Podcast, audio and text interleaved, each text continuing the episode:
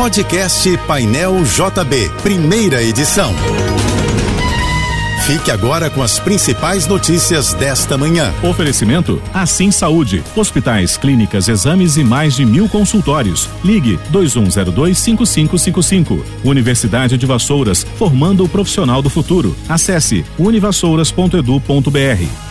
Na semana seguinte ao retorno dos impostos federais sobre os combustíveis, o preço da gasolina na bomba aumentou 3,93%, passando de cinco reais e oito centavos o litro para cinco reais e vinte e oito em média.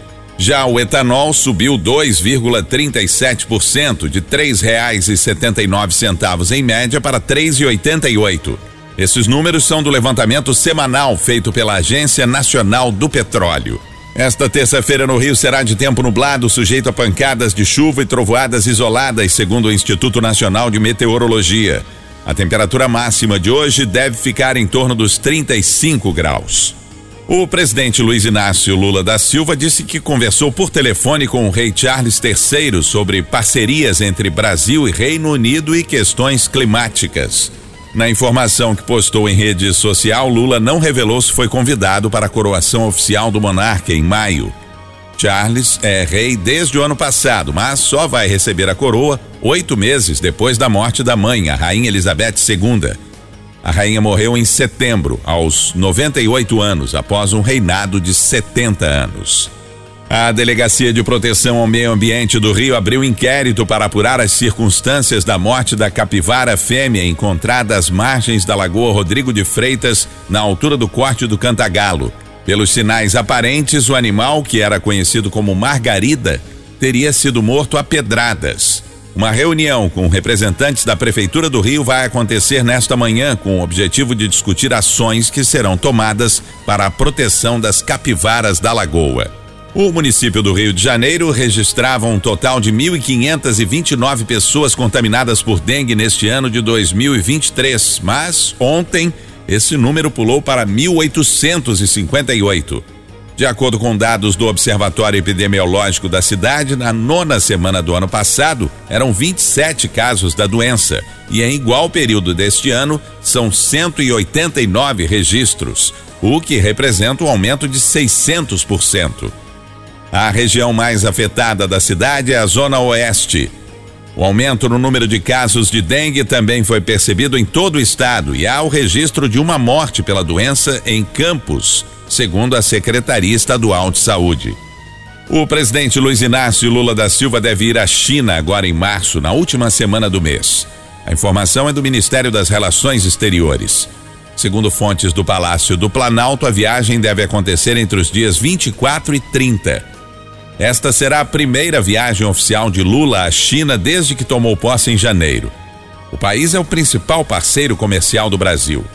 De acordo com a reportagem da CNN, no avião presidencial devem embarcar também a ex-presidente Dilma Rousseff e o ministro da Economia, Fernando Haddad. A CNN apurou que Dilma vai acompanhar Lula para que seja sacramentada a indicação dela à presidência do novo Banco de Desenvolvimento, o Banco dos BRICS, grupo de países formado por Brasil, Rússia, Índia, China e África do Sul. O Ministério Público e a Agência Reguladora de Energia e Saneamento Básico do Estado do Rio de Janeiro assinaram um novo termo de ajustamento de conduta para estender em três anos o prazo para a realização da autovistoria predial de gás canalizado no estado do Rio. Com o um acordo, cerca de 500 mil usuários que ainda não fizeram as inspeções terão até o dia 22 de março de 2026 para que suas instalações sejam verificadas. Essa foi a solução encontrada após uma onda de reclamações dos usuários pelas dificuldades para agendar o serviço e também pelos preços cobrados de até 450 reais. Um inquérito civil foi instaurado para investigar o procedimento de autovistoria predial de gás canalizado no município do Rio, com o objetivo de apurar uma possível má prestação de serviço. Os saques da caderneta de poupança superaram os depósitos em 11 bilhões 510 milhões de reais no mês passado. Essa é a maior retirada líquida para meses de fevereiro já registrada pelo Banco Central, que divulgou a informação. A série histórica do BC sobre a poupança teve início em 1955. Começa hoje o prazo de inscrições para o FIES 2023 do primeiro semestre. Os candidatos deverão se inscrever até sexta-feira no portal do Fundo de Financiamento Estudantil. Os interessados terão até três opções de curso em instituições privadas.